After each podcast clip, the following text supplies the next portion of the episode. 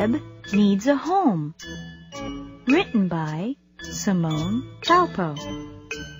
Illustrated by Terry Herman.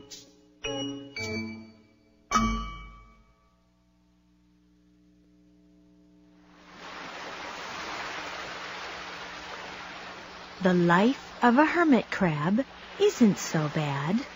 They live near the seashore and they bask in the warm sun.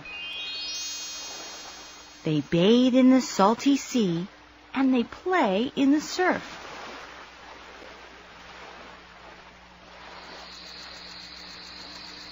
The views are great, too. Sunrises and sunsets can be pretty spectacular. And you can't beat the night sky with all its twinkling stars.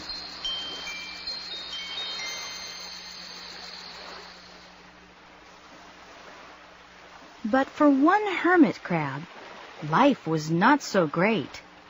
You see, Keb was a hermit crab of spectacular proportions.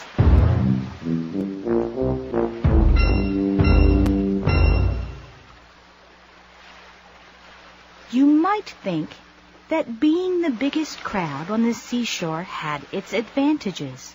However, for Keb, the advantages were few and far between.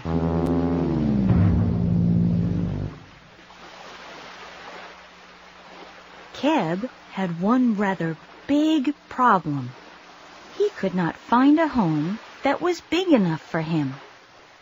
Hermit crabs live in the discarded shells of snails. As a crab grows, it moves out of one shell and into a bigger one.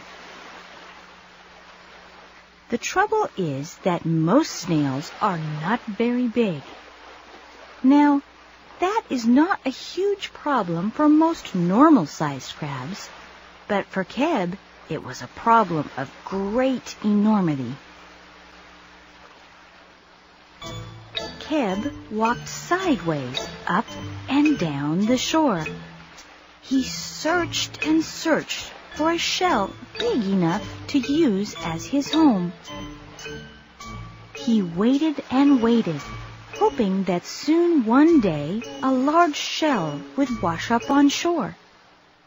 While he waited to find a proper home, Keb lived in a large hole in a rock Whenever Keb wanted to go out, he felt naked. Hmm.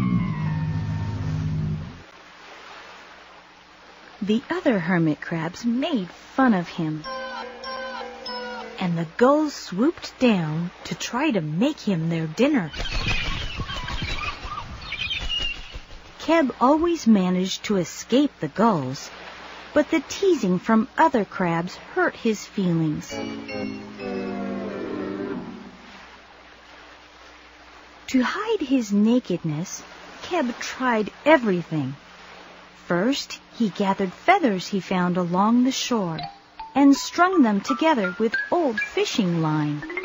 Then he wrapped them around his soft shell.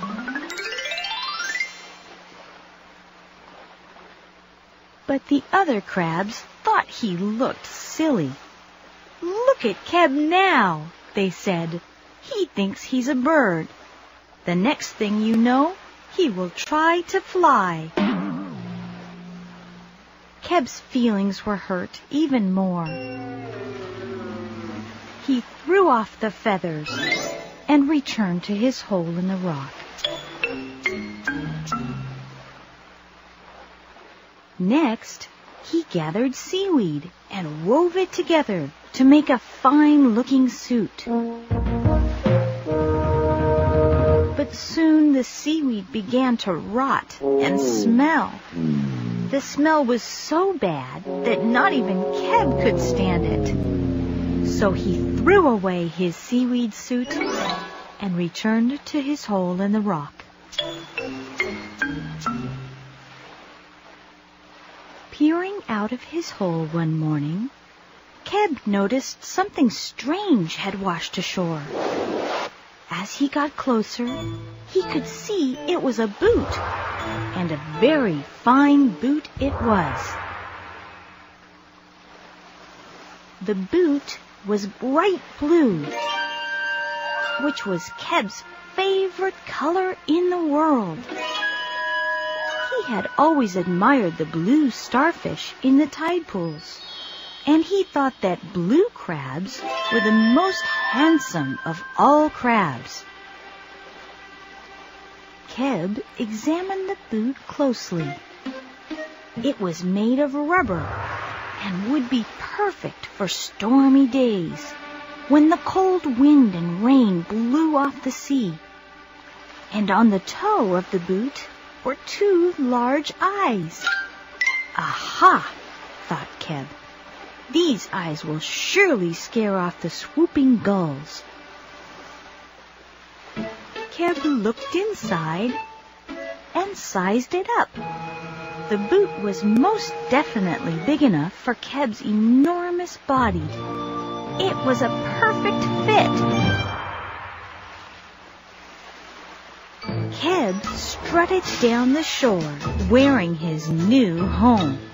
All the other crabs oohed and awed as Keb walked by. They were envious of Keb's beautiful new home. Keb was not only the biggest crab on the shore, he was also the most handsome.